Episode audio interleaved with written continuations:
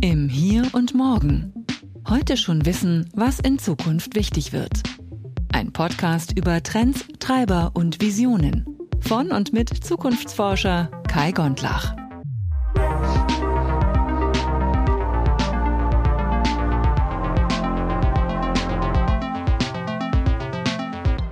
Hallo und herzlich willkommen zurück hier im Hier und Morgen.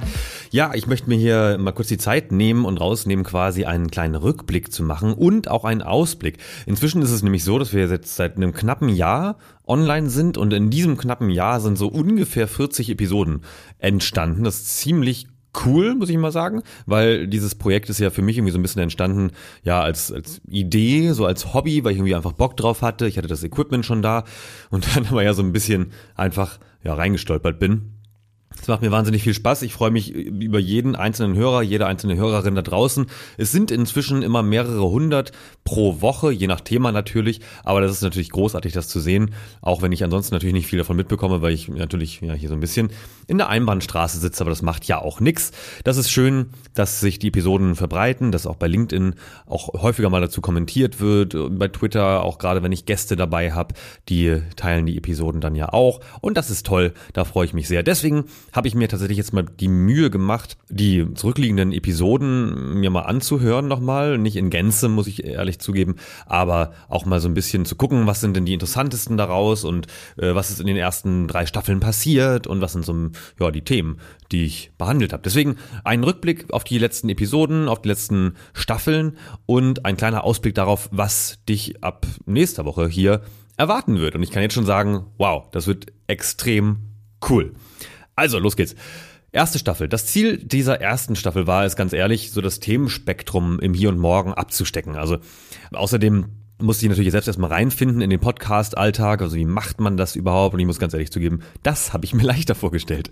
Also man denkt immer so, man stellt sich hier ein Mikro hin und ähm, ja, macht das dann mit irgendeiner Software und lädt das dann hoch und fertig ist der Lack. Aber ja, so leicht ist es natürlich nicht. Aber wir wissen alle, probieren geht über studieren und wo gehobelt wird, da fallen Späne. Daher ist dann jetzt auch dieser extrem bunte Blumenstrauß an Themen entstanden. Inzwischen weißt du vermutlich, dass ich ja selbst auch so ein bisschen chaotisch bin, denn ne, ganz nach dem Prinzip, der nur der Kleingeist hält Ordnung.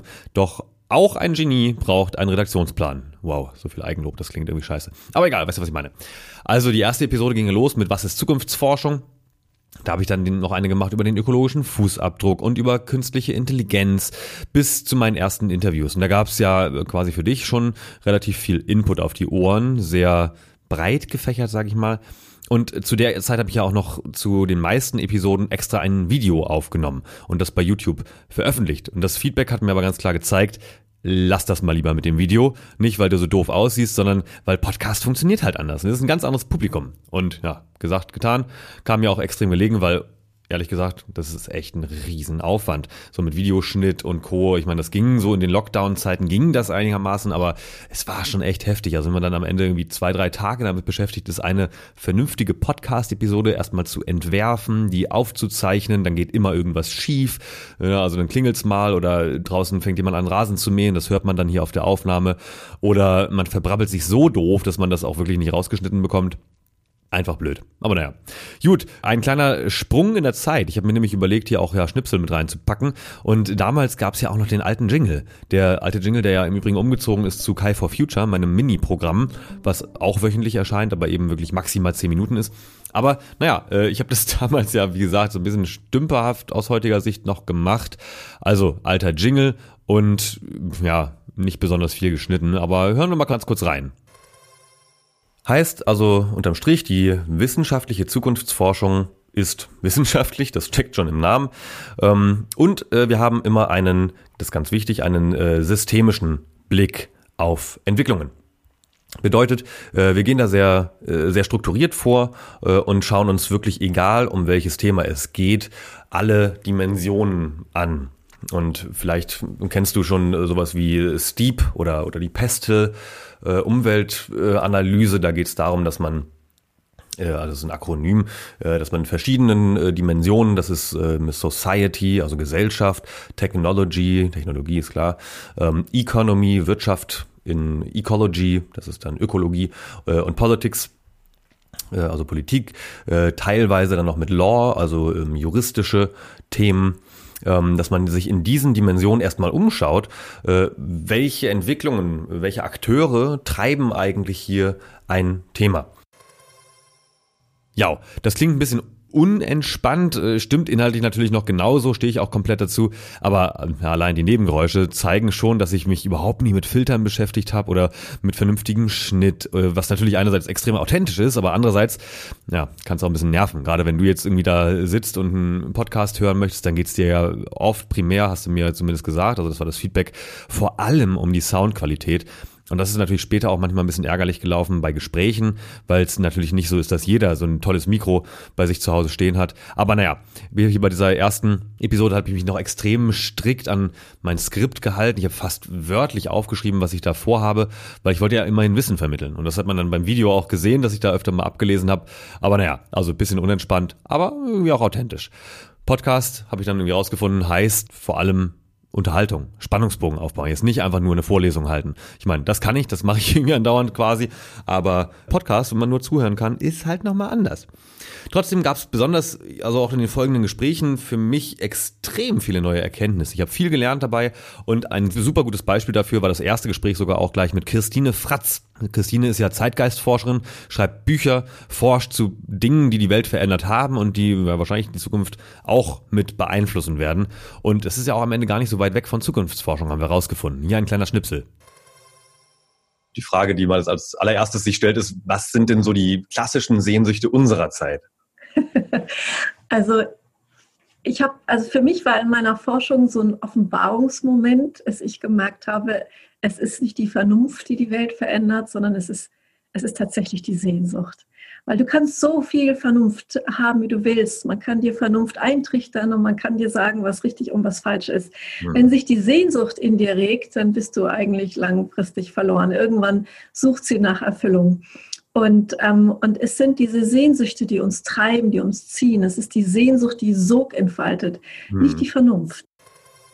Es war so ein großartiges Gespräch. Christine ist eine fantastische Frau, nicht ohne Grund immer wieder als Speakerin und Expertin bei Events und in populären Interviews und bei Talkshows und so weiter eingeladen. Also schau auf jeden Fall mal vorbei auf Christines Website. Dann hatte ich Professor Timo Leukefeld zu Besuch. Der baut nicht einfach nur Häuser, nein, er konstruiert sie so, dass sie sich selbst mit Energie versorgen können. Das ist erstmal schon mal cool. Und dann stellt er dir noch ein Elektroauto vor die Tür, was du und deine ganzen Mitbewohner auch noch nutzen könnt. Und du zahlst einen auf zehn Jahre fixierten Mietpreis fest und bist sowohl gegen Wärme als auch Kälte perfekt vorbereitet. Wir hören mal ganz kurz rein.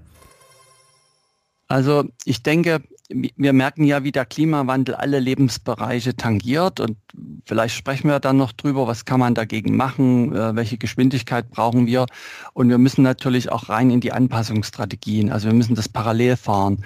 Und unsere jetzigen Gebäude und die bestehenden Gebäude erst recht sind überhaupt nicht vorbereitet auf das, was kommt, nämlich dass Heizen an Bedeutung verliert und Kühlen an Bedeutung gewinnt. Ne? Also es wird sehr, sehr warm, dass äh, sie viel zu viel CO2 ausstoßen, dass sie voller Technik sind von oben bis unten, wo wir in Zukunft keine Handwerker mehr haben. Ne? Mhm. Also das sind so die Zielkonflikte, die ich sehe. Und ähm, deswegen können wir und sollten wir auch bei den Gebäuden anfangen, brauchen aber dringend neue Geschäftsmodelle, weil das im Moment eben Sonnenenergie versus preiswerte fossile Energie ähm, in der Praxis nicht funktioniert. Also, falls du überlegen solltest, ein Haus zu bauen, sprich mal mit Timo. Aber hör dir vorher am besten nochmal das Gespräch mit ihm an, weil da kann man wirklich viel schon draus lernen. Dann hatte ich auch mal zwei Gäste auf einmal. Das waren Stefan Bergheim und Lena Tünkers. Das sind die beiden richtigen Ansprechpartner für Zukünftebildung. Bitte was? Also ich würde sagen, also mal grundsätzlich etwas Natürliches, etwas Menschliches, was wir alle haben. Und man kann das Ganze natürlich formalisieren. Und das ist das, was wir mit äh, Zukunft der Bildung, nennen wir das Ganze im Deutschen oder Futures Literacy, wie die UNESCO mit dem globalen Netzwerk das nennt. Und die Definition ist dann eben ein bisschen formaler. Da geht es darum, dass wir wissen, äh, für welche Zwecke und mit welchen Methoden wir die Zukunft im Heute einsetzen. Stefan sagt also, dass wir einerseits alle einen Zukunftsgehen haben, was ich auch bestätigen würde, sonst wären wir eigentlich in der Welt, also im Alltag, ziemlich aufgeschmissen. Andererseits ist Zukunftebildung, auf Englisch übrigens ja Futures Literacy, eben auch die Fähigkeit, die man erlernen kann oder auch ähm, erlernen sollte. Wie von Stefan ja auch genannt, die UNESCO hat sich ja auch vor vielen Jahren auf den Weg getan. Da haben wir auch schon gemeinsam was mitgestaltet. Aber auch nochmal O-Ton Lena, auch ganz wichtig, was sie dazu zu sagen hat.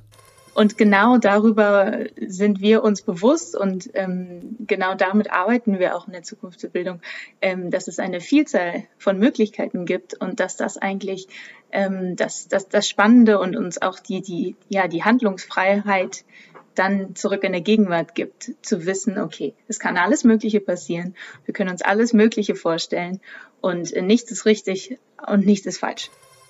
Über Zukünfte nachzudenken hat also auch ganz praktische Vorteile, sag ich doch. Also es ändert den Blick auf die Welt, es ändert den, äh, vor allem den Blick auf die eigene Sicht auf die Welt. Und wenn du mehr wissen willst, dann hör dir die Episode an und schau vorbei auf www.zukünfte.net. Dann hatte ich wiederum die fantastische Katja Pein eingeladen. Sie ist auch unter anderem Zukunftsforscherin und fördert die Sichtbarkeit von Frauen in der Zukunftsforschung, auch explizit Frauen oder Menschen, die sich als Frauen definieren.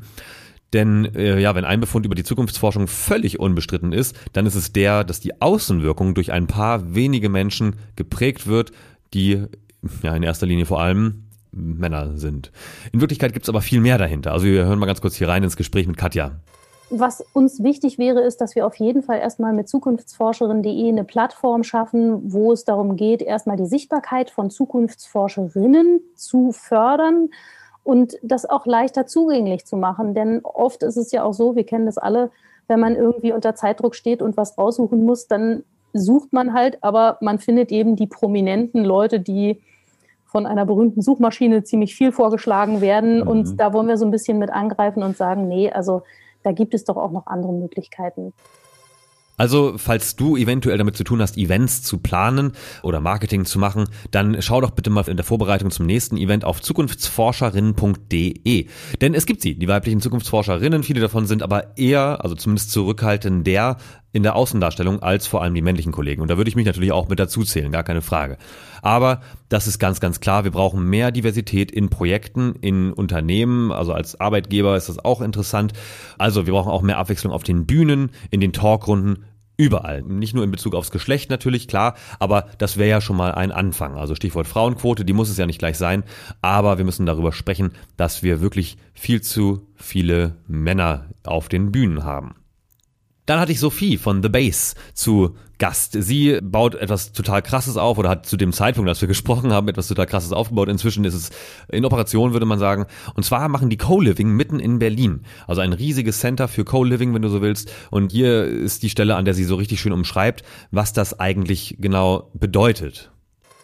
Ja, also wir, wir glauben tatsächlich sehr stark an das Modell des Co-Living. Und ähm, hier würde ich vielleicht mal kurz erklären, was Co-Living eigentlich ist. Ähm, okay. Vielleicht haben viele schon mal so ein bisschen gehört, was Co-Working ist. Sprich, man arbeitet zusammen und Co-Living ist es ähnlich, man lebt und wohnt zusammen.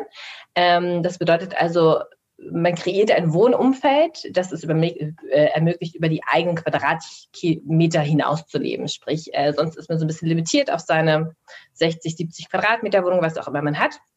Bei uns ist es aber so, dass man auf insgesamt 16.000 Quadratmetern äh, 320 eigene Apartments hat. Also sprich, die Apartments sind ausgestattet mit einer eigenen Küche und mit einem eigenen Badezimmer.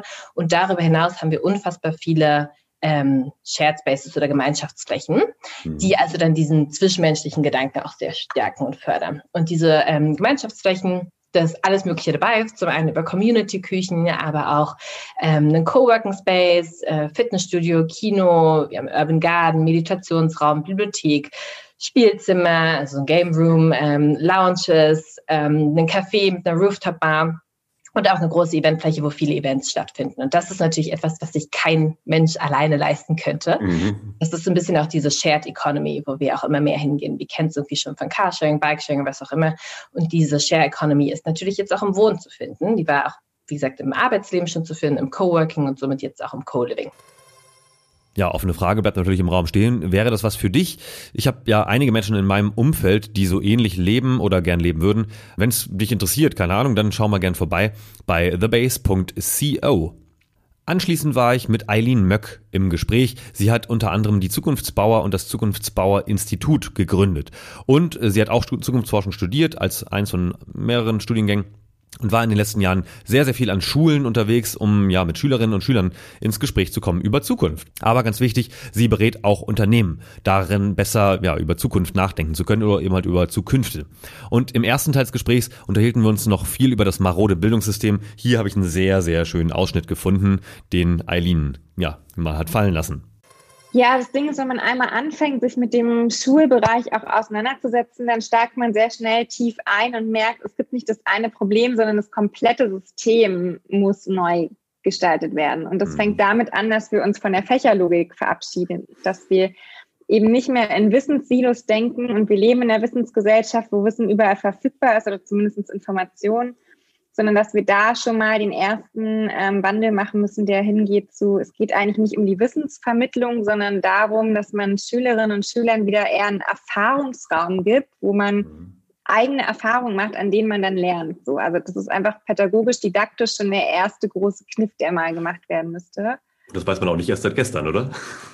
Nee, eigentlich nicht. Also da gibt es genügend Studien, die pädagogisch auch zeigen, wie wertvoll ähm, erlebnisorientiertes Lernen und solche Themen sind und die Verknüpfung von Fächern. Ne? Also in Finnland äh, Phänomenunterricht ist seit Jahren ein Thema. Da steht Nachhaltigkeit und Zukunft auch im Curriculum übergeordnet über allem drinne.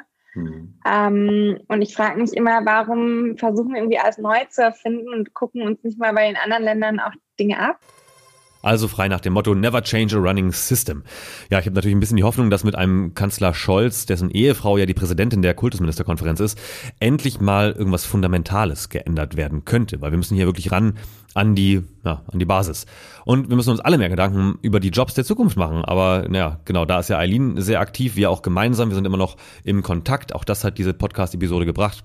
Also wenn du auch Bedarf hast oder in der Firma oder beim, in der Behörde, wo du arbeitest, dann kontaktiere auf jeden Fall Eileen Möck. Tolle Person und tolle Sachen, die sie anstößt. Auch eben vor allem Hilfe zur Selbsthilfe. Dann haben wir einen kleinen Schwenk in die Nachhaltigkeitsszene gemacht. Ich sprach mit Dirk von Good24. Das ist ein total cooles Prinzip. Wir hören uns mal eben kurz an, was Dirk dazu gesagt hat. Du zahlst jeden Tag irgendwelche Dinge oder jeden Monat und da sind Provisionen drin, da stecken Gewinne drin. Einfaches Beispiel Versicherungen. Deine Versicherungsverträge bezahlst du seit Jahren. Irgendjemand, meistens bei 50 Prozent der Verträge niemand, die werden nämlich nicht betreut, bekommt irgendjemand Geld. Lass uns dieses Geld nehmen und die Gewinne daraus einfach sozial wirken lassen. Das heißt, du kannst selber Projekte fördern, ohne dass du neues Geld in die Hand nehmen musst. Das ist so die Grundidee von Gut24. Mhm großartige Geschäftsidee, wie ich finde. Also man fördert quasi mit dem Geld, was sowieso schon fließt, zum Beispiel soziale oder ökologische Projekte. Ist so ein bisschen wie Robin Hood, ist trotzdem irgendwie ein Versicherungsunternehmen, was natürlich irgendwie auch sich an Regeln halten muss, also keine Angst hier von wegen Datenschutz und so. Super einfach abzuschließen und ich vermute auch, dass es jetzt nicht ganz so Robin Hood-mäßig ist, weil die Versicherungsunternehmen können das hoffentlich verschmerzen. Ich weiß, die sehen das kritisch, logischerweise, klar, man nimmt ihnen so ein bisschen was von dem sowieso fließenden Cashflow weg, aber naja, so schaffen wir es irgendwie alle ein bisschen was Gutes zu tun für die Welt, in der wir leben und auch noch hoffentlich lange leben wollen. Apropos Robin Hood, ich habe dann noch ein anderes tolles Projekt gefunden, das hatte mir Dirk auch empfohlen, das war For Tomorrow und da habe ich dann mit Ruth von Heusinger gesprochen. Die machen ein bisschen was anderes, aber auch ziemlich cool. Also das klingt auf den ersten Blick überhaupt nicht cool, weil es geht da um das Thema CO2-Zertifikathandel. Und Ruth macht das aber mit For Tomorrow extrem bunt und vor allem zugänglich, denn wenn man sich den Pro-Kopf-Ausstoß anschaut, der ist natürlich bei uns viel, viel höher als irgendwie in Ländern wie Nigeria oder Lesotho. Und mhm. äh, da liegt es natürlich nahe, dass wir erstmal bei uns anfangen und hier den, ähm, den Pro-Kopf-Ausstoß reduzieren. Da kam ich halt wieder auf die Idee, dass man eben diesen Emissionshandel zugänglich machen kann und da die mhm. Emissionsrechte wegkaufen kann. Mhm. Und dafür habe ich dann auch eine gemeinnützige GmbH gegründet, For Tomorrow. Also wir bieten Klimaabos an, um es möglichst einfach zu machen. Und die sind vor knapp einem Jahr an den Start gegangen. Das Problem dahinter ist ja, diese Zertifikate, von denen Ruth spricht, die können eben halt nur Unternehmen kaufen, nicht Privatpersonen. Und wer macht das? Natürlich machen das die größten Umweltverschmutzer, damit sie ihr Unternehmen nicht umbauen müssen. Also damit sie quasi die, die CO2-Äquivalente, die sie durch Produktion, durch äh, Transport, durch alles Mögliche erzeugen, praktisch grün waschen können. Das heißt, man kauft dann so ein Zertifikat und hat zum Beispiel eine Tonne CO2 in der Bilanz nicht ausgestoßen, was natürlich Quatsch ist, weil das CO2 ist in der Luft, das kommt da auch nicht wieder raus durch so ein blödes Zertifikat. Aber For Tomorrow darf also diese Zertifikate kaufen, weil ist ja ein Unternehmen in dem Sinne. Und du kannst die quasi, ja, praktisch den Kohlekonzern wegkaufen, was ziemlich interessant ist. Also coole Nummer auf jeden Fall. Schau dir das auch mal gerne an. Finde ich eine schöne Sache. Ich habe es auch schon gleich ausprobiert und äh, einer sehr guten Freundin zum Geburtstag geschenkt. Die hat ein bisschen blöd geguckt, aber dachte dann auch, ey Mensch, ja, das ist irgendwie praktisch. Da verändert man mal wenigstens was durch. Und da jetzt ja bald Weihnachten ist, wäre das ja vielleicht auch eine Idee. Also kaufen Sie Zertifikate von fortomorrow.eu. Werbeblock Ende. Ja, da habe ich zum Ende noch eine kleine Rezension gemacht zu dem Buch, was Bill Gates rausgegeben hat zum Thema Klimakrise. Da hatte ich auch einen Beitrag zu geschrieben, aber da will ich jetzt nicht drauf eingehen, dass es reicht. Also kannst du dir anhören, wenn es dich interessiert. Ich fand das Buch sehr ambivalent, aber gut. Das war das Ende der ersten Staffel, denn dann begann die zweite Staffel. Warum begann die zweite Staffel? Ja klar, weil ich einen neuen Jingle habe bauen lassen und ich habe ein bisschen gewartet, bis das losging. Das war so gerade in der ja, Übergangszeit von April zu Mai ungefähr, grobe Richtung. Und ich hatte zwar genug Themen auf dem Schirm, so ist nicht, aber ich war auch ein bisschen viel unterwegs und dann kam dieser Jingle und ja, dann dachte ich, ey cool, dann machst du das doch mit irgendeiner Knaller-Episode und ja, gesagt, getan. Ich hatte äh, auf Twitter schon mehrere Monate einem tollen Projekt gefolgt, die heißen Klima vor acht. Deren Idee ist ja, dass die Berichterstattung über Klimawandelthemen, also alles Mögliche, was zum Klimawandel beiträgt oder was auch Klimawandel oder beziehungsweise Klimakrise verhindern kann, dass darüber mehr berichtet werden muss. Und zwar am besten in der Primetime. Deren Idee ist tatsächlich auch, dass in den öffentlich-rechtlichen Sendern eben immer vor 20 Uhr ja, ein kurzes Format gesendet wird. Aber wir hören mal ganz kurz rein in das Gespräch mit Norman. Deswegen äh, Klima vor acht ist etwas, was 100 Prozent der Menschen in Deutschland interessiert. Deswegen wäre es äh, auch günstiger, dafür einen sehr guten Sendeplatz äh, zu bekommen. Mhm. Genau. Ob das jetzt statt der Börse oder das entsprechend verschoben wird, ähm, da sind wir natürlich nicht äh, so festgelegt. Das ist immer Entscheidung der, des Senders selbst. Und äh, wenn wir jetzt vom Börse vor acht sprechen, ähm, sprechen wir auch nur von der ARD, aber wir nehmen natürlich dort auch alle äh, Sender Deutschlands mit in die Pflicht, dass dort auch ähm, verständlich ähm, über die Klimakrise aufgeklärt wird. Also nicht mhm. nur öffentlich-rechtliche, ähm, auch Privatsender. Und jetzt ein gutes halbes Jahr später können wir sagen, wow. Also erstens mal haben wir mit der Flutkatastrophe ja in NRW oder auch Rheinland-Pfalz im Westen Deutschlands und Europas generell gesehen, wie recht Norman hier auch in diesem Schnipsel hatte. Zweitens hat es das ARD bzw. ZDF auch immer noch nicht geschafft, ein ähnliches Format zu starten. Also es taucht zwar auf in einigen Sendungen, aber eben halt nicht zur Primetime. Hauptsache, wir wissen, was an der Börse los ist, was ungefähr kaum jemand interessiert. Also mich schon, aber nicht so viele Leute wie zum Beispiel Klimawandel betreffen. Und drittens hat aber der Sender RTL also ausgerechnet RTL, ein ganz ähnliches Format wie Klima vor acht, inzwischen in der, äh, in der guten Sendezeit fest verankert. Das ist zwar nicht ganz Primetime, aber immerhin. Und auch eine breite Zielgruppe, muss man ja dazu sagen. Vielleicht nicht unbedingt die Zielgruppe, die Klima vor acht jetzt immer im Blick hatte, aber eben halt eine sehr breite Zielgruppe. Und das finde ich wahnsinnig wichtig. Eine super Errungenschaft. Und da haben ja auch Gespräche stattgefunden zwischen Klima vor acht und RTL. Insofern vielen Dank dafür, dass ihr das gemacht habt. So, also Klima vor acht macht trotzdem weiter. Sie sind sehr fleißig nach wie vor bei Twitter. Ich unterstütze das Projekt, wo ich kann. Aber wenn es dich interessiert, dann hör gerne nochmal rein oder guck eben halt nach irgendwo im Internet zu Klima vor acht. Im Anschluss habe ich dann mit Sina Trinkwalder gesprochen. Sie ist unter anderem Gründerin von Manomama und aus deutschen Talkshows eigentlich irgendwie gefühlt nicht mehr wegzudenken. Sie verteidigt vehement den Ansatz sozialen Unternehmertums und schreckt auch echt nicht davor zurück, irgendwie mal Spitzenpolitikerinnen und Politikern ans Bein zu pinkeln für ihre Entscheidungen oder auch wirklich mal laut anzufahren. Also Respekt davor, eine ganz großartige Frau. Wir hören mal ganz kurz rein, wie das bei uns hier im Hier und Morgen klang. Ich glaube, es ist das allgemeine Genöle und, und, und das ist auch so ein Mindset, das wir haben. Und wir hatten vorhin, und ich habe vorhin bösartigerweise das wohlstandsverwahrlosende Wort da reingebracht. Mhm. Da, da begründet sich viel darin. Wir wissen gar nicht, wie gut es uns geht. Mhm. Wir schätzen überhaupt nicht unsere Lebenssituation. Wir, jeder, selbst in einer Pandemie wie dieser, jeder hat ein Dach über dem Kopf. Jeder hat ausreichend zu essen. Ja, und wenn mal, wenn ich mal drei Tage nicht einkaufen kann, dann gehe ich halt und äh, esse halt mal drei Tage Nudeln. Wo, ja, drei Tage Nudeln, ich bitte dich. Ja, äh, das, äh, wenn ich da mich um meine Obdachlosen kümmere, die freuen sich, wenn sie zweimal die Woche warme Nudeln bekommen. Also mich erdet das immer ungemein, mit den Menschen in Kontakt zu kommen, ja. Und das mhm. fehlt, glaube ich, ganz vielen, weil sie überhaupt nicht mehr wertschätzen, was sie haben. Und sie leben nach dem Motto, genug ist nicht genug. Und ja. ich bringe immer dieses Beispiel, dass äh, das ist für mich immer ein sehr schönes Beispiel. Es gibt ja diese Optimisten und Pessimisten. Die einen sagen, es ist zu wenig Wasser im Glas, die anderen sagen, na ja, äh, es ist zu viel im Glas, was weiß ich, wobei zu viel gibt's eigentlich gar nicht. Und eigentlich sollten wir uns alle nur die Frage stellen, reicht die Menge Wasser im Glas, damit ich nicht mehr durstig bin? Das Gespräch war also für, also für mich zumindest sehr unterhaltsam. Wir hatten, glaube ich, viel Spaß, haben also über Gott und die Welt gesprochen, also im wahrsten Sinne des Wortes, über Unternehmertum. Und sie hat mich wirklich auch nachhaltig mit vielen Themen beeindruckt und auch zum Nachdenken angeregt. Also auch hier hör gern noch mal rein, falls du es verpasst haben solltest. Das nächste Gespräch, was dann lief, war mit Friedhoff, mit Friedhoff Nelting, der unter anderem, also der ist auch serieller Unternehmer, so wie Sina, aber leitet eben auch das Gezeitenhaus. Das ist ja eine Einrichtung, die sich mit Psychosomatik und traditioneller chinesischer Medizin beschäftigt und ja Menschen dabei hilft, wieder den eigenen Weg wiederzufinden. Also auch aus sehr schrecklichen Situationen, aus traumatischen Ereignissen oder aus langen Suchterfahrungen oder langen Gewalterfahrungen wieder auf den, den eigenen Pfad zu finden. Also auch hier, falls du, der jetzt gerade oder die jetzt gerade betroffen sein sollte, da Bedarf hat. Also die Episode kann ich wirklich sehr ans Herz legen. Teilweise sehr ernst, teilweise aber auch wirklich sehr locker, weil Friedhof ist einfach ein Lebemann.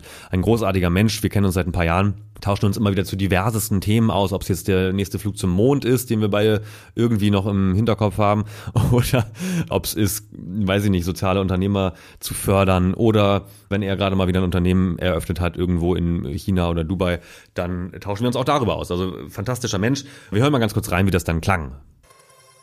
Und Angst, häufig auch ganz unterschwellig und subtil, ist tatsächlich ein wunderbarer Wegbereiter für Erkrankungen psychosomatischer Art und auch somatischer, also körperlicher Art und Weise. Ne, das ist im Prinzip ähm, unser vegetatives Nervensystem, das ist ja so aufgebaut, äh, dass wir den Sympathikus als Aktionsnerv, den Parasympathikus als äh, Ruhe- oder äh, Regenerationsnerv haben. Ähm, und wenn der äh, äh, wenn wir ursprünglich von außen äh, Impulse bekommen, darauf re reagiert das ganze System. Also wenn früher der Tiger gekommen ist, dann übernimmt der Sympathikus mhm. und sagt kämpfe oder renn. Mhm. Ne? Oder der Parasympathikus hat gesagt, nee, ich stelle mich jetzt tot. Genau. Ne? Das war die dritte Alternative, die gibt's auch noch. Aber das waren alles externalisierte äh, Reize, auf die wir reagiert haben. Mittlerweile kommen diese Reize von innen. Mhm. Das heißt, ich habe Angst, meinen Job zu verlieren. Ich habe Angst, dass ich in der Bewertung der anderen nicht gut dastehe. Ich habe Angst, dass ich krank werden könnte. Ne? Und all diese Sorgen, dieser Stress, der permanent äh, ist. Mhm. Ich habe Angst, dass meine Altersvorsorge, die ich im Aktienmarkt investiert habe, flöten geht oder was auch immer. Ähm, das ist Stress, den wir so nicht gut regulieren können. Und dann schaltet sich im Prinzip unser Sympathikus an und ist am bl hohen Blutdruck erzeugen. Ne? Wenn man anguckt, wie viele Menschen haben hohen Blutdruck eigentlich, weil das ist zum Rennen da. Ne?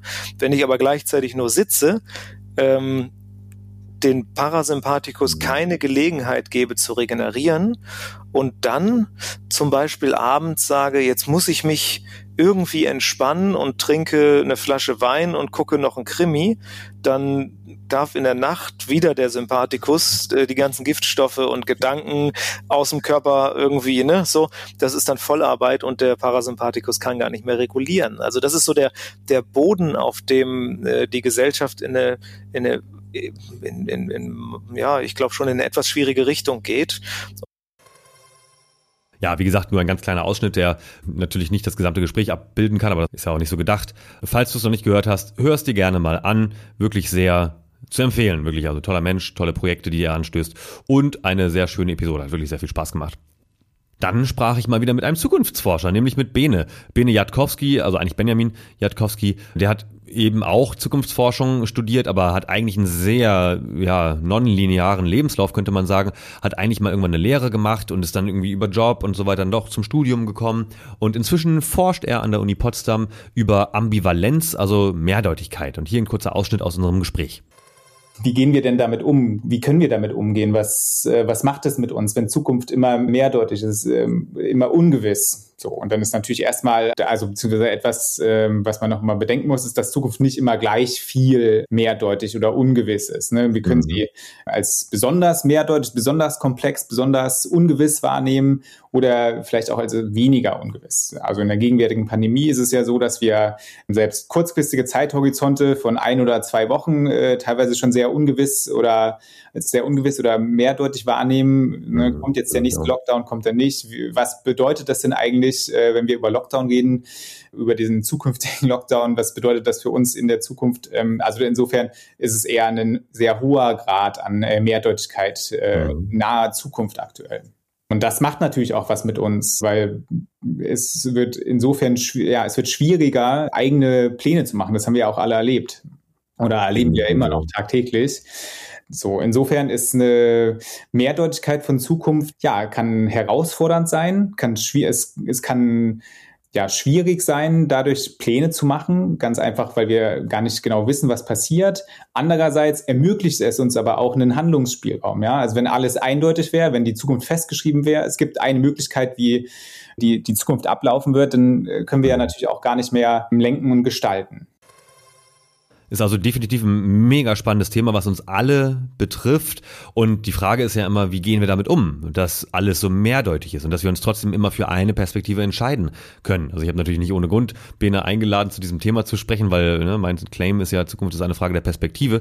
Wir decken hier in diesem Gespräch einen kleinen Teil davon ab, was ich damit meine. Also hör gerne nochmal rein und ansonsten findest du Bene auch eben halt im Internet, wenn du dich für seine Publikation interessieren solltest. Anschließend habe ich mich echt tatsächlich mehrere Stunden mit Ben unterhalten. Ben ist ein guter Freund von mir, Ben Vogt. Er ist eigentlich Designer und Philosoph. Hat inzwischen seine Promotion abgeschlossen. Wir sprachen noch darüber äh, quasi in der Entstehungsphase und wir haben, ich glaube, wir haben drei Stunden geredet in Wirklichkeit. Das haben wir am Ende ein bisschen runtergeschnitten, weil es dann doch ein bisschen zu viel geworden ist. Und wir hatten auf jeden Fall unfassbar viel Spaß beim Spekulieren über Zukünfte und hier ein ganz kurzer Ausschnitt aus unserem Gespräch von Ben.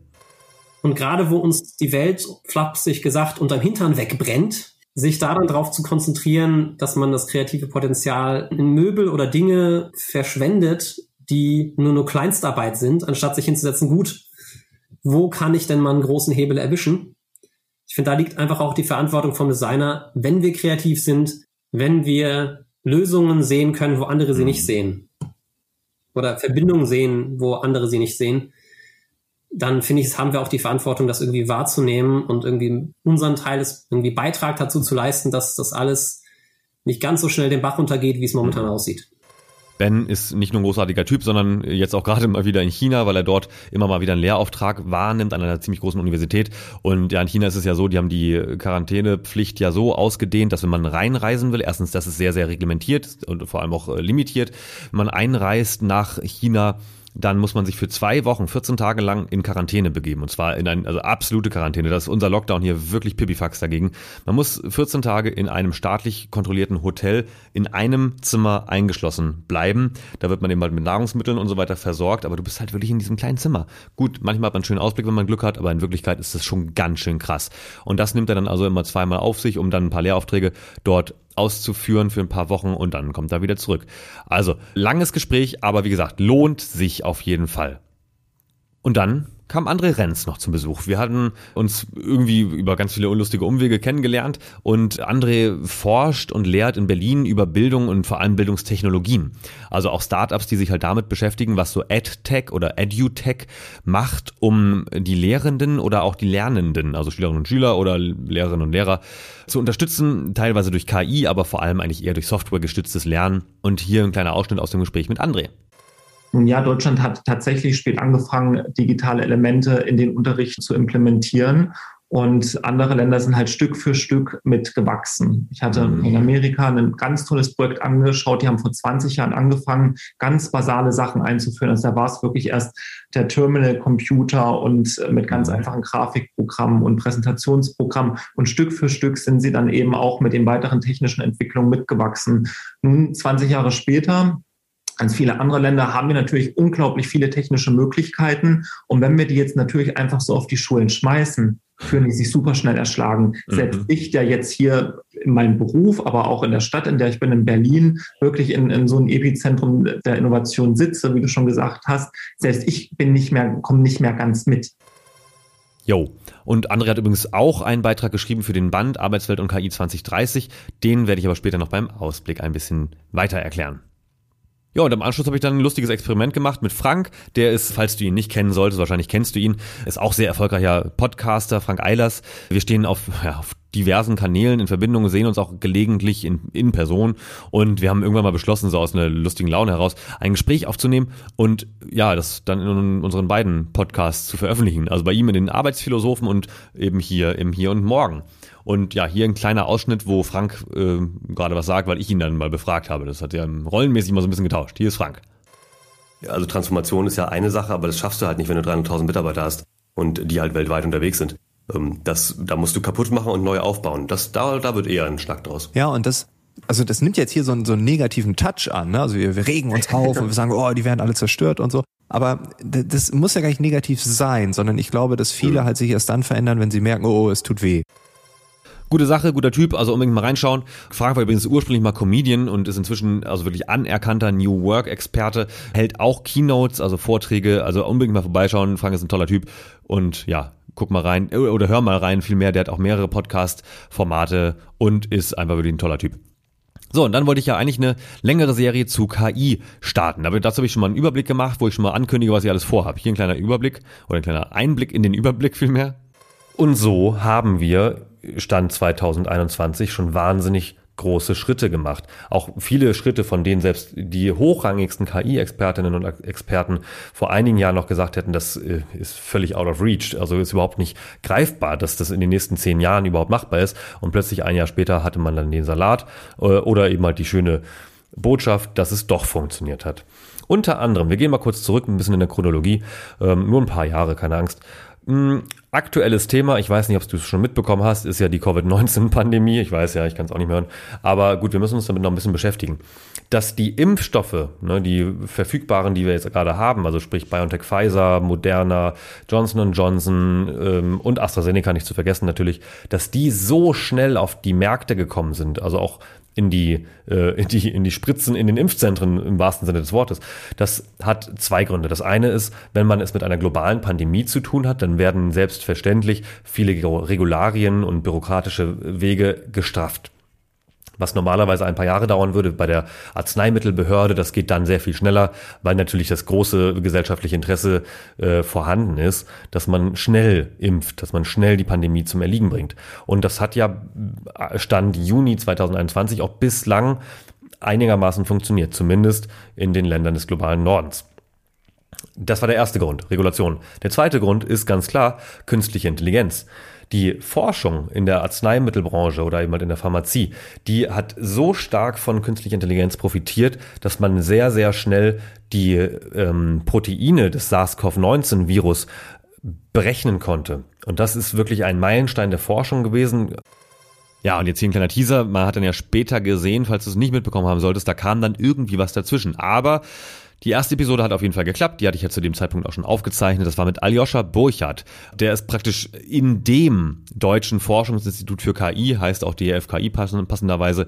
Und ja, er hat den Start gemacht von dieser Episode, ist ein fantastischer Mensch, extrem eloquent. Ich höre ihm super gerne zu. Und er ist auch nicht nur einer, der dazu forscht, sondern der auch in der Bundespolitik mitentscheidet, indem er ein ständiges Mitglied in der Enquete-Kommission ist zu KI. Also hier ein kleiner Einblick ins Gespräch mit Aljoscha. Und da erleben wir das schon, dass man da bei den Systemen oft sehr viel kritischer ist, als man es bei einem Menschen wäre. Bei einem Menschen würde man sich gar nicht fragen, wie viel Fehler macht der denn, macht der das richtig, sondern man setzt ihn hin und lässt es machen. Ich sage jetzt mal mhm. Sachbearbeiter irgendwo bei einer Sozialbehörde. Wir sprachen außerdem über Grundlagen und Konsequenzen von KI oder auch Implikationen und was nicht alles. Also ich würde sagen, für fortgeschrittene Einsteiger ist diese Episode wirklich Gold wert, weil es einen schönen Abriss macht über das, was, wo wir eigentlich gerade stehen in Sachen KI in Deutschland, was geht, was nicht geht und wo man vielleicht auch mal irgendwie auf dem Teppich bleiben muss. Apropos Teppich, ich habe dann jemanden eingeladen gehabt, das war schon ein bisschen länger her, ehrlich gesagt. Und zwar im Frühjahr hatte ich schon mit Benedikt Schonlau gesprochen. Benedikt kenne ich auch durch verschiedenste Projekte und Benedikt kommt aus der Automobilindustrie. Also habe ich ihn natürlich gefragt, du sag mal, also was kann eigentlich KI im Auto anrichten? Also wir hören mal ganz kurz rein. Da ist noch völlig offen, wer dort eigentlich das Rennen machen wird. Aber natürlich, know-how-technisch ist es so, der Weg von Automotive Software zu der Software, wie sie Microsoft oder Amazon gerade produziert, der Weg ist schon weit. Und deswegen kann es passieren, dass der ein oder andere Automobilist quasi zur FAB wird für irgendwelche rollenden Devices. Mhm. Und da steht dann vielleicht auch noch ein Mercedes-Stern drauf, aber nicht mehr mit der Wertigkeit, wie wir früher einen Mercedes-Stern verbunden haben. Oder auch einen Volkswagen, wo man sagt, das ist das Auto, sondern na gut, dann gibt's halt wen, der das baut und der verdient auch Geld damit, aber der ist eigentlich nur ein Zulieferer für eine Mobilitätsanwendung. Benedikt hat also auch einen sehr klaren Blick auf die Technologie. Er ist eben halt auch Ingenieur und weiß, was geht und weiß aber, was aber auch ganz klar nicht geht. Und er weiß auch, was, hm, was passieren wird, weil es auch einfach erlaubt sein wird. Und er weiß vor allem aber auch, was eben halt nicht geht, weil es eben verboten ist. Also, wenn du wissen willst, ob jetzt autonomes Fahren, selbstfahrende Autos in ein, zwei, drei oder fünf Jahren total Standard sind, dann hör auf jeden Fall in diese Episode rein. Ja, und da habe ich mir äh, tatsächlich parallel zu diesen ganzen Gesprächen ein ganz tolles Buch durchgelesen, also nicht nur eins, aber dieses tolle Buch würde ich wirklich jedem ans Herz legen, der sich mit KI beschäftigt. Und zwar Max Techmark Life 3.0 oder Leben 3.0 im Deutsch. Und also Max Techmark ist einer der international angesehensten Experten für KI, kann man einfach wirklich so sagen. Kommt äh, oder ist sesshaft im Silicon Valley und auch Friends mit jedem der großen Namen, die man da irgendwie kennen muss. Also der kennt man natürlich Mark Zuckerberg, der kennt natürlich Elon Musk, der kennt die ganzen Größen, der hat auch mit Stephen Hawking zu tun.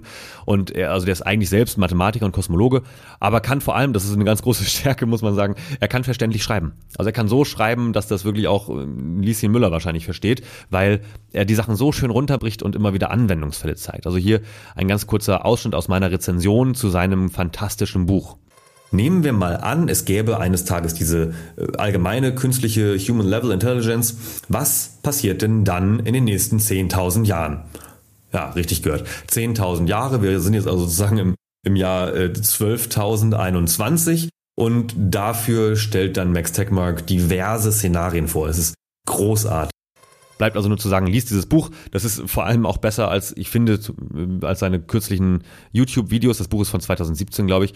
Und äh, in den YouTube-Videos, die man so von ihm findet, da hat er scheinbar seine Meinung so ein bisschen geändert. Also dieses Buch ist wirklich sehr ausgeglichen und vergleicht eben halt verschiedene Positionen zu KI, also ob es jetzt die absoluten äh, Technophilen sind, die der Ansicht sind, dass es nicht mehr viele Jahre dauert, bis eine KI so intelligent ist wie ein Mensch, bis hin eben auch zu Leuten, die gar nicht dran glauben, dass das überhaupt mal eines Tages passiert.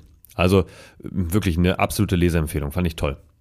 Ja, und dann war es irgendwie so von der Situation her, Anfang Juli waren dann schon ziemlich viele ausgebucht oder also für die nächsten Wochen oder schon im Urlaub und ja, ich habe dann irgendwie kurz dann beschlossen, eine Episode über meine Gigatrends zu machen. Darüber schreibe ich ja seit ein paar Monaten, äh, man könnte auch fast sagen Jahren an einem Buch. Das hat auch mal immer wieder was mit der KI zu tun, logischerweise. Daher passte es zumindest auch so ein bisschen in diese KI-Serie. Also hier ein kleiner Schnipsel, wo ich über einen Gigatrend spreche. Und damit deute ich sozusagen mit dem Gigatrend Leviathan 10 äh, relativ direkt an, dass es sich hier auch um eine mehrere Jahrhunderte alte Entwicklung handelt. Unterm Strich ist es schon faszinierend zu sehen, dass es gut 4,6 Milliarden Jahre gedauert hat, bis die Evolution des Planeten Erde, Mutter Erde, eine mutmaßlich intelligente Spezies, also uns, hervorgebracht hat. Und uns ist es jetzt quasi, oder unseren Vorfahren ist es innerhalb von knapp 300.000 Jahren gelungen, unsere eigene Lebensgrundlage zu zerstören. Also noch ist es nicht ganz so weit, aber die Zeit wird knapp. Dieser Gigatrend beschreibt damit so quasi die wichtigsten Ursachen auf der einen Seite, die wirklich schon sehr weit zurückgehen in der Historie und die Auswirkungen des Leviathan 10 und vermittelt ein Gefühl dafür, wie es weitergeht. Ja, und wenn du noch mehr über Gigatrends erfahren möchtest, dann empfehle ich natürlich diese Episode, ist klar. Oder warte auf das Buch, das kann aber noch ein bisschen dauern. 2022 eher 23. Aber dann, dann so richtig. Ja, und plötzlich kam da eine völlig unerwartete Episode, und zwar auf Englisch. Ich hatte nämlich im Juni, also Juno praktisch, mit Xerxes Wojmir einen Podcast aufgenommen für seinen Podcast. Hier ein kleiner Ausschnitt daraus.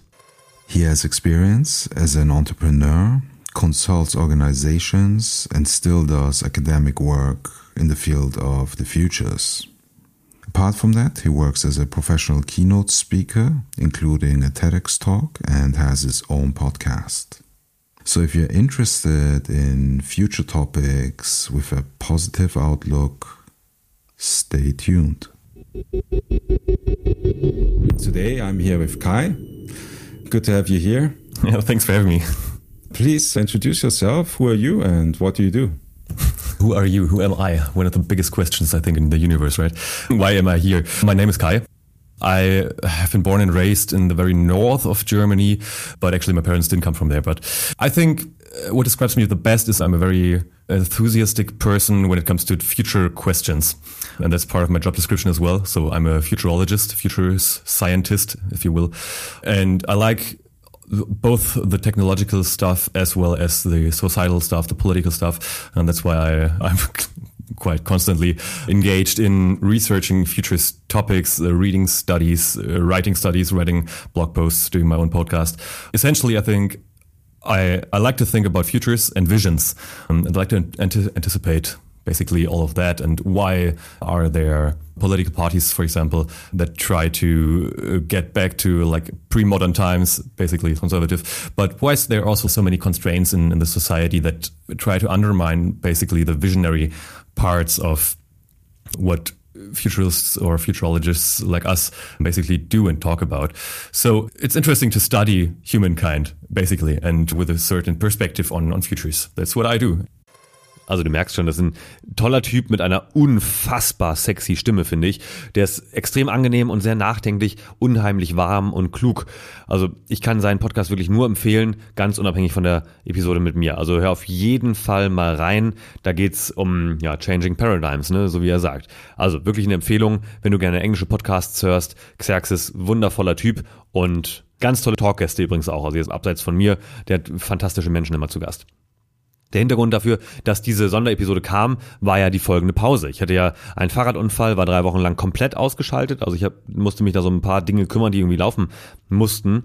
Und ja, dann wurde ich zwischendurch operiert. Und hier kam dann irgendwann wieder das erste Lebenszeichen im August. Ja, hier im Podcast zumindest. Also hier ein kleiner Ausschnitt daraus. Da sind wir wieder, also vor allem ich, Kai. Und zwar melde ich mich zurück nach einer längeren Pause. Das hat damit zu tun, vielleicht hast du es mitbekommen, dass ich vor knapp einem Monat von einem Auto angefahren wurde. Ich saß auf dem Rennrad und jetzt darfst du mal raten, wer der Stärkere war. Genau, deswegen hat sie das ein bisschen gezogen, war relativ schmerzhaft, aber ich bin jetzt geflickt und offiziell ein Cyborg, denn ich trage jetzt eine ziemlich große Titanplatte in meinem Körper. Zumindest für zwei Jahre. Mal schauen, ob das irgendwie auch die Verbindung zu Microsoft Microsoft und das WLAN so ein bisschen verstärkt. Ich hoffe sehr. Genau, das andere ist, ich habe außerdem geheiratet letztes Wochenende. Das war wundervoll, kann ich jedem nur empfehlen, der gerade vielleicht noch unschlüssig ist, gerade in solchen Zeiten wie diesen. Das war dann auch gleichzeitig der Aufschlag für die dritte Staffel, weil so richtig weitermachen konnte ich beim KI-Thema nicht mehr, denn es stand ja nun die Bundestagswahl vor der Tür und da musste ich ja ein Sonderspecial zu machen. Also es war sowieso geplant, sonst hätte ich die Zwischenwochen irgendwie genutzt für KI-Themen, aber so musste es jetzt weitergehen mit Bundestagswahl. Also ging's los mit diesem kleinen Special und äh, als allerersten tollen Gast hatte ich dann Ingmar Mund hier im Hier und Morgen zu Gast. Hier ein kurzer Ausschnitt daraus.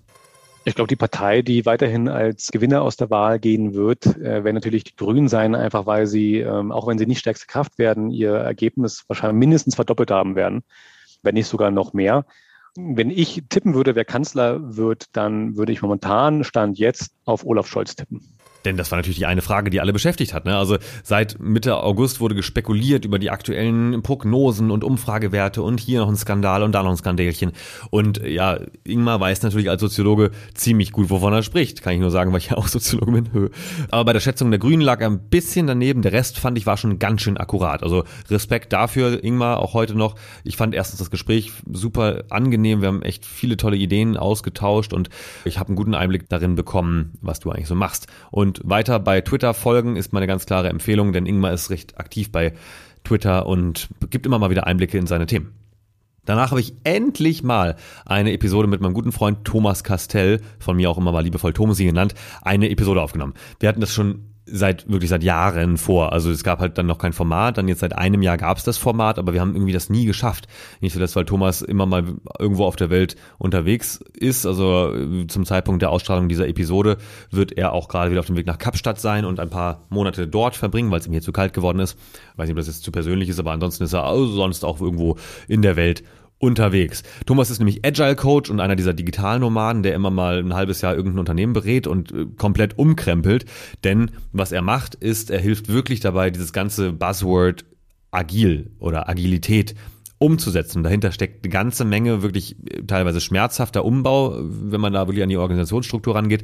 Denn dahinter steckt unter anderem, dass weniger Hierarchien verwendet werden, kleinere Teams, Bürokratie wird abgeschafft, was toll ist, darüber freuen sich dann immer alle Und es müssen aber natürlich vor allem die Angestellten befähigt werden. Ja, und wie geht das? Es gibt nichts Tödlicheres für Unternehmen, für Motivation von Menschen, auch von, von Schülern, als Zielvereinbarungen mhm. oder Benotungen mhm. dahinter. Was wir dann sehen, dass diese Teams und diese agilen Organisationen nachhaltiger mit ihren Umwelt- und ihren sozialen Systemen umgehen dahinter. Mhm. Ja. Also achtsamer vielleicht sogar fast oder, oder, äh, oder holistischer? Ja, holistischer, das ist der mhm. Punkt. Also es ist nicht eine eins zu eins Machtverteilung äh, äh von, von oberen Hierarchien, Managementrollen auf, mhm. auf Teams, sondern es ist eine Mehrwert-Machtgenerierung. Mhm. Ja? Äh, in der Form, dass äh, du soziale Dynamiken ähm, erzeugst, die äh, die es den Menschen vor Ort in diesen kleinen Teams erlauben, nachhaltiger mit ihrer Umwelt umzugehen. Mhm. Mit sich selbst, mit den Kunden da draußen, mit den äh, angrenzenden äh, Stakeholdern dahinter, mhm. äh, mit dem Rohstoffverbrauch. Und natürlich haben wir außerdem passend zum Bundestagswahl-Special darüber gesprochen, was Politik und Verwaltung davon lernen können, also von diesem Ansatz. Das geht oft ein bisschen auf den ersten Blick oder, oder Hörer in Richtung Direktdemokratie, aber eben sehr klug austariert. Und die Folge ist ziemlich lang geworden. Wir haben noch viel länger gesprochen, also habe ich wirklich viel geschnitten. Nicht, weil es irgendwie doof war, sondern weil es einfach zu viel geworden ist. Also wir waren weit über die zwei Stunden hinaus und ich habe es dann irgendwie runtergekürzt unter zwei Stunden. Lohnt sich aber wirklich. Also erste Hälfte, ich habe ja auch mal in den Show Notes drin, äh, wann, wann was passiert. Die erste Hälfte handelt eben eher davon, was ist so ein Agile Coach, was macht der? Und die zweite Hälfte wirklich davon, was kann die Politik und die Verwaltung und also Bürokratie, Behörden, was können die davon lernen, von diesem agilen Ansatz? Also lohnt sich auf jeden Fall aus vielen verschiedenen Blickwinkeln. Und falls du ein Unternehmen kennst vielleicht oder eine Behörde, die sagt, wir wollen Agilität machen, dann gib mir am besten einen Hint, also eine E-Mail oder irgendwas an kontakt.kaigontlach.de oder schreib Thomas Castell auf LinkedIn an, dann kann es passieren, dass er auch mal vorbeikommt und in einem halben Jahr den ganzen Laden umkrempelt. Ja, in der dritten Sonderepisode zum Bundestagswahl-Special habe ich meinen ehemaligen Chef Heiko Kretschmer eingeladen. Der ist ja also deutschlandweit renommierter Politikexperte, auch öfter mal in hochrangigen Talkshows unterwegs oder in den großen Blättern mit Porträts beziehungsweise eben halt Einschätzungen zur aktuellen Lage. Und ja, er berät eben halt auch unterschiedliche Parteien bei der Positionierung und in Fragen der Strategie. Und ja, ich habe da mal gearbeitet vor über zehn Jahren tatsächlich. Das war mein erstes vernünftiges Praktikum, könnte man sagen, nachdem ich so ein paar, also halt Gelegenheitsjobs immer mal gemacht habe, seit ich 14 war. Und ja, da habe ich dann mein erstes Praktikum gemacht, war Werkstudent, habe da ein CRM-System eingeführt und nach knapp zehn Jahren das erste Mal dann wieder Heiko kontaktiert, was ganz lustig war. Und habe mit ihm darüber gesprochen, was Johansson und Kretschmer, sein Unternehmen, Beratungsunternehmen in Berlin, eben so macht, weil die haben so ein paar Analysen veröffentlicht, jetzt gerade auch im Hinblick auf die Bundestagswahl und einige davon haben ganz schön Wellen geschlagen, weil sie bei vielen Prognosen zwischendurch schon richtig lagen und unter anderem schon gesehen haben, dass Armin Laschet beispielsweise kein Abgeordnetenmandat erhalten wird. Aber naja, ich habe ihn natürlich auch gefragt, so, hm, so, hier kommt der Schnipsel. Ich will natürlich jetzt gerne von dir wissen, welche Regierung hältst du denn oder haltet ihr für wahrscheinlich jetzt aus einer analytischen Perspektive? ähm, ja, ich meine, es gibt da verlasse ich jetzt mal die Prognose. da verlasse ich jetzt mal die Prognose, mhm. weil ähm, da jetzt auf Zahlen rumzuargumentieren, die die inzwischen fast vier Wochen alt sind, ist gefährlich. Mhm. Ich nehme mal die aktuellen Umfragezahlen und wenn die, wenn die so eintreten, also ich sag mal, die SPD wird stärkste Kraft, die Union landet auf Platz zwei, die Grünen auf Platz drei, dann FDP und AfD abgeschlagen, die Linkspartei, mhm. dann äh, ist meine Prognose die, dass wir noch am Wahlabend erleben werden, dass die Union sich selbst aus dem Rennen nimmt. Die Ansage aus München gibt's ja schon, wenn wir auf Platz zwei landen, dann Opposition, keine Regierungsverantwortung als Juniorpartner oder aus Platz zwei heraus. Das heißt, dann wird die Union sich, ich denke, auch über einen Rücktritt des Spitzenkandidaten äh, und eine entsprechende Ansage aus Bayern noch am Wahlabend aus dem weiteren Rennen rausnehmen. Dann ist Jamaika dann, raus. Deutschland dann ist, damit ist Jamaika raus. Ähm, deswegen würde ich auch Jamaika inzwischen nur noch, sag mal, 30 Prozent Chance geben, nämlich mhm. die 30 Prozent, die bei den jetzigen Umfragen durchaus noch realistisch sind, dass die Union es auch wieder auf Platz eins schafft. Also das äh, halte ich nach wie vor ähm, auch mit Blick auf die Genauigkeit der Umfragen, mit Blick auf das, was noch passieren kann, was noch quer kommen kann, immer noch für völlig möglich. Mhm. Und dann kommen wir sozusagen, würden dann ja nur noch zwei Varianten bleiben. Die Variante eins ist im Prinzip die Ampel, die Variante zwei ist Rot-Rot-Grün. Und da würde ich Rot-Rot-Grün maximal 5% Wahrscheinlichkeit geben. Mhm. Und dann sind wir irgendwie bei 65% Wahrscheinlichkeit für die Ampel. Mhm gruselig, weil ja, er hat natürlich ziemlich viel Recht gehabt. Also, das Gespräch hat wahnsinnig viel Spaß gemacht. Wir haben, wie gesagt, lange keinen Kontakt gehabt und hatten wirklich viel Freude dabei. Und ja, die Prognose zu Laschet ist jetzt in dem Punkt noch nicht ganz eingetreten, also zumindest auch zu dem Abend, aber viele andere Aspekte von Heiko sehr wohl. Also hör auch hier gerne nochmal rein oder falls du jemand bist, der in einer Partei tätig ist, ich kann Johansen und Kretschmer sehr empfehlen. Tolles Arbeitsklima auch, aber auch auf der anderen Seite, wir haben da wirklich tolle Projekte damals schon gemacht und äh, auch damals wirklich wegweisende Projekte und hör mal rein in die Episode und ansonsten schau bei jk.com vorbei. Und das vierte von vier Gesprächen habe ich dann mit Alu Kizero gesprochen. Also das war damit quasi der Abschluss dieser Mini-Reihe von Interviews zur Bundestagswahl. Alu ist ja unbestritten Expertin für Familienthemen, für Bildung und Erziehung. Sie ist nebenbei eine ganz tolle Frau, hat drei Kinder und ist Berlinerin außerdem noch dazu. Und ja, ihre Einstellung zur Wahl als Familienlobbyistin quasi war hier. Aber es ist schwer und ja, vielleicht muss man progressiver wählen, aber du willst ja irgendwie auch das kleinste Übel haben. Weißt du, was ich meine? Dieses Jahr wähle ich nach dem Prinzip das kleinere Übel. so. Und darüber hinaus haben wir uns natürlich in dem Gespräch über tausend andere Themen unterhalten, die irgendwie relevant sind für Familien, weil ich habe sie einfach mal ausgequetscht, weil ich selbst, mir bin ja noch kinderlos, jetzt gerade mal frisch verheiratet, aber noch keine Kinder und ich stecke natürlich einfach nicht drin. Ne? Jetzt gerade auch in der Corona-Zeit, da haben wir über die UN-Kinderrechtskonvention gesprochen, über häusliche Gewalt, über Herausforderungen beim Homeschooling und was nicht alles. Also hör unbedingt mal rein, wenn du Familie hast oder wenn du jemanden kennst, der Familie hat, dann auch gerne weiterempfehlen. Die Episode mit Alu Kizzaro kann ich sehr empfehlen. Außerdem natürlich kann ich empfehlen, habe ich auch reingeschaut, natürlich in Vorbereitung auf das Gespräch. Alus Blog ist ganz toll oder Blog, Projekte, auch ein Familiennetzwerk und Alus Podcast natürlich. Und sie macht auch Bücher. Also, wie gesagt, mach's. Ist wirklich toll. Und schließlich musste ich ja selbst noch ein Szenario abgeben. Ne? Also für die Bundestagswahl, ich bin schließlich Zukunftsforscher, das erwartet man von mir. Und ja, ich habe dann praktisch eine Nachrichtensendung unter anderem inszeniert am 26.09., also am Wahlabend, in den, in den Nachrichten, wie das so klingen könnte. Wir hören mal ganz kurz rein. Sonntag, der 26. September 2021. Guten Abend, meine Damen und Herren. Berlin, 18.30 Uhr. Bundestagswahl. Die ersten Hochrechnungen der Meinungsforschungsinstitute von den Wahlbüros liegen vor. Es ist noch zu früh, um klare Sieger zu nennen, doch es zeichnen sich bereits interessante Entwicklungen ab. Keine Partei erhält mehr als 30 Prozent der Stimmen. Die SPD erhält die meisten Stimmen. Die Stimmung im Willy Brandt-Haus ist ekstatisch. Kanzlerkandidat Olaf Scholz hat sich bereits bei seinen Genossinnen und Genossen für den Wahlsieg bedankt. Die CDU-CSU landet bei ungefähr 20 Prozent der Stimmen und muss damit deutliche Einbußen gegenüber den letzten Wahlen hinnehmen. Es zeichnet sich ein historisch schlechtes Wahlergebnis ab. Kanzlerkandidat Armin Laschet ist noch nicht öffentlich in Erscheinung getreten. Ein Insider aus Parteikreisen sagte, dass aktuell an einer Rücktrittsrede Laschets als Ministerpräsident von Nordrhein-Westfalen angesichts des Wahldebakels gearbeitet wird. Ich weiß nicht, wie, wie du das siehst, aber ich finde das ein bisschen gruselig, weil ich habe das Anfang September aufgenommen und es ist jetzt nicht nicht 100% passend, ja, aber das ist ja auch nicht das Ziel. Das Ziel der Zukunftsforschung ist ja, dann jetzt quasi Anfang September, als ich das aufgenommen habe, möglichst viele Daten zu sammeln und dann ein educated guess, also eine begründete Annahme zu formulieren, um irgendwie irgendwelchen Menschen dabei zu helfen, sich auf die Zukunft vorzubereiten. Und wer weiß, vielleicht hat ja irgendwie auch jemand aus der Union zugehört und entsprechend vorgesorgt oder man hat irgendwie bei der Linken nicht so sehr zugehört. Wer weiß. Also, so viel dazu. Ja, und äh, die letzte Episode zur Bundestagswahlserie ging dann darum natürlich, was passiert denn jetzt eigentlich mit den Wahlergebnissen? Nun geht das Sondierungs- und Koalitionspoker los. Armin Laschet wirkte wie so oft komplett realitätsfern, als er in den Diskussionsrunden am Wahlabend und später bei Hart aber fair, also ne, Anfang der Woche, betonte, er strebe nach wie vor das Kanzleramt an. Das wirkt vor dem Hintergrund historisch schlechter Ergebnisse und vergleichsweise schlechter Umfragewerte tatsächlich einfach nur noch falsch. Irgendwie schon fast bemitleidenswert. Zum Zeitpunkt dieser Aufnahme ist Laschet noch nicht zurückgetreten worden, entgegen meiner Prognose. Aber ich schätze, dass es nicht mehr lange dauern dürfte. Sein Rückhalt in der Union bröckelt und zwar massiv.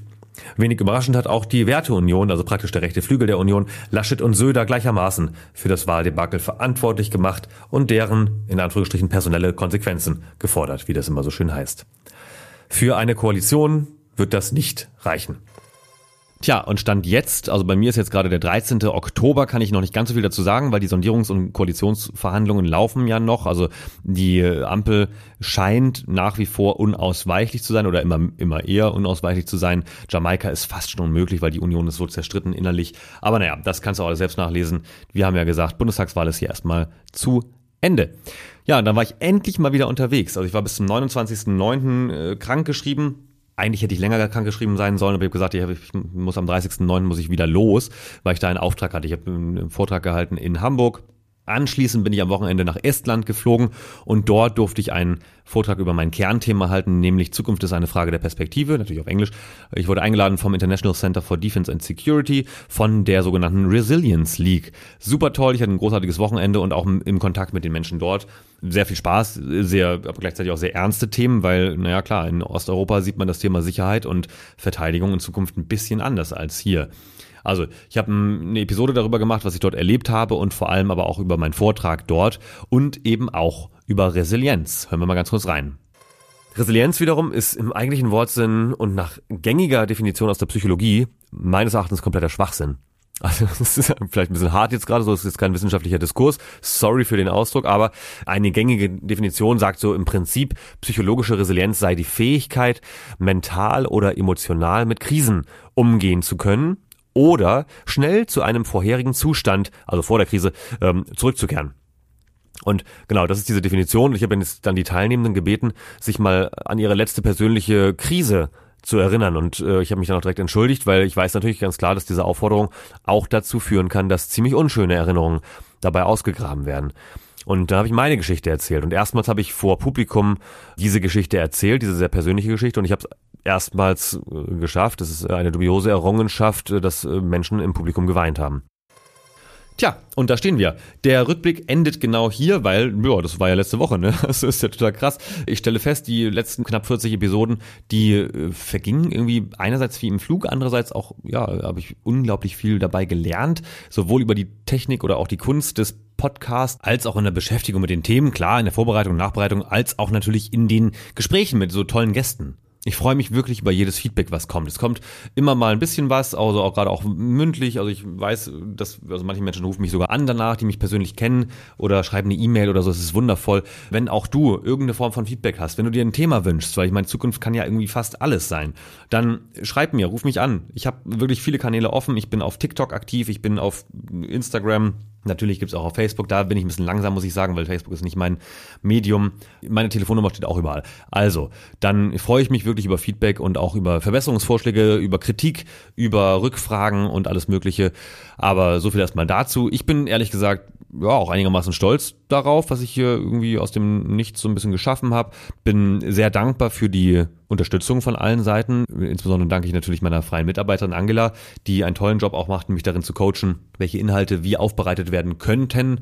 Und äh, auf der anderen Seite natürlich auch die Agenturen, die mich dabei unterstützen. Da ist einmal Zebra Audio Solutions zu nennen, die sind dafür zuständig, ja, meinen Podcast so ein bisschen breiter zu verteilen, auch gerade bei Spotify und Apple und so weiter immer mal wieder vorzuschlagen für die erste Seite. Das hat noch nicht geklappt, aber vielleicht wird's ja mal. Und Kling Klang haben den neuen Jingle gemacht, äh, hier Anfang oder Mitte des Jahres, der, den ich fantastisch finde. Dafür haben sie ja auch eine richtige Moderatorin vom RBB ins Studio gebeten. Die Stimme, die jetzt inzwischen immer ein- und ausleitet, was hier passiert. Aber ja, also das war der Rückblick. Insofern nochmal danke fürs Zuhören und auch danke fürs zukünftige Zuhören. Würde mich freuen, wenn du hier treu bleibst und immer mal wieder reinhörst und am besten natürlich auch noch weiterempfiehlst. Also, ne? also danke.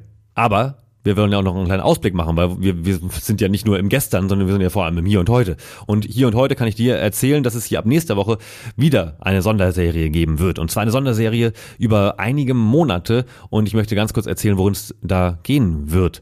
Und zwar im Dezember erscheint ein Band, den Inka Knappertsbusch und ich gemeinsam herausgeben werden. Inka ist Juristin bei einer sehr großen Kanzlei in Deutschland, die heißt CMS und wir haben es gemeinsam irgendwie hinbekommen, in ziemlich kurzer Zeit 78 anerkannte Expertinnen und Experten zu versammeln und tatsächlich zum allerersten Mal, das hat es noch nicht gegeben, ein Sammelwerk zu schreiben über den Stand von künstlicher Intelligenz in deutschsprachigen Unternehmen und Behörden. So, das haben wir gemacht. Wir haben Ende Juli dieses Monsterwerk eingereicht. Bei Springer wird das Ganze verlegt und darin enthalten sind 41 wirklich fantastische Beiträge, die wir ja alle quasi ähm, kuratiert haben und gelesen, lektoriert haben und so weiter. Also ich weiß, was drin steht. Und die sind vor allem alle gleich gegliedert und relativ kurz.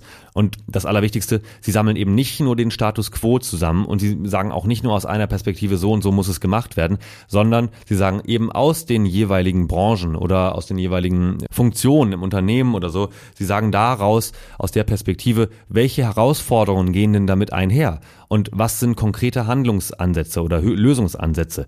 Und das Ganze wird jetzt auch nicht super hochgestochen wissenschaftlich diskutiert, mal von ganz wenigen Ausnahmen abgesehen, wo es auch wirklich angemessen ist, sondern eben sehr anwendbar und sehr verständlich. Und ja, darauf haben wir auch wirklich Wert gelegt beim Lektorieren. Denn in der Wissenschaft gibt es ja wirklich genug Erkenntnisse. Also Grundlagenforschung, da ist KI wirklich auch in Deutschland ganz groß. Aber wir müssen jetzt wirklich mal in die Umsetzung kommen. Und da brauchen wir ein bisschen, ja, bisschen mehr Schwung. Also wie gesagt, Springer verlegt den ganzen Band. Es gibt auch schon eine Website dazu. Bei Springer und bei Lehmanns kann man es schon vorbestellen. Auch bei mir auf der Website kann man es schon vorbestellen, wenn man einfach mal eine E-Mail schreibt. Und äh, warum erzähle ich das jetzt hier? Ist ja keine Werbesendung, sondern ich habe auch Gespräche geführt mit einigen Autorinnen und Autoren von den Beiträgen für diesen Band und die haben sich eben bereit erklärt, etwas mehr über den Kontext ihrer Beiträge zu erzählen. Das ist total toll und ja, keine Angst, wir lesen da jetzt auch nicht die Beiträge irgendwie vor, darum soll es ja nicht gehen, sondern wir unterhalten uns einfach ganz locker über die Inhalte klar aus den Beiträgen, aber eben auch viel mehr. Ich will von den Leuten wissen, was sind denn die Rahmenbedingungen? Also was, warum beschäftigst du dich denn damit? Also viele sind ja wirklich, ich sag mal im besten Sinne Nerds für ihre Themen. Die sprudeln wirklich förmlich für beispielsweise die mathematischen Grundlagen von KI, wo mein Bauch irgendwie sagt, Mm, cool, Mathe oder Neuroethik. Absolut komplexes Thema. Aber ich will halt von den Leuten wissen, was was ist daran so cool? Was ist daran relevant vor allem auch? Was interessiert die Menschen? So, und dadurch sind eine ganze Menge wirklich äh, unterhaltsame Gespräche entstanden. Also, wenn du glaubst, dass das irgendwie relevant sein könnte für dich, für dein Umfeld, insbesondere vielleicht im Arbeitskontext, also irgendwie Kolleginnen und Kollegen oder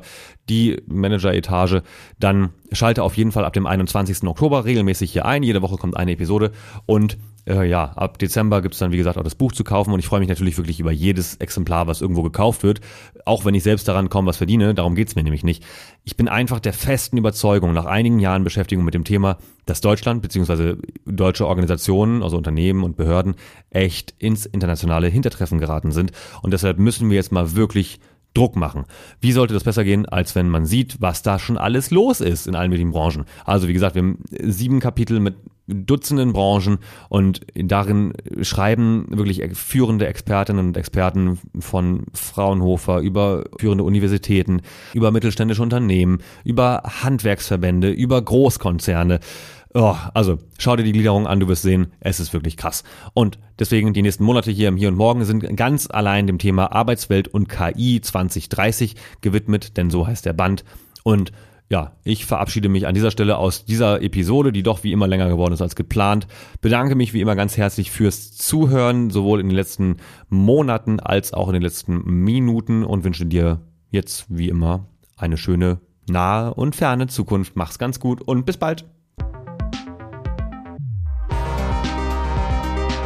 Das war Im Hier und Morgen von und mit Kai Gondlach. Du willst mehr über die Zukunft wissen?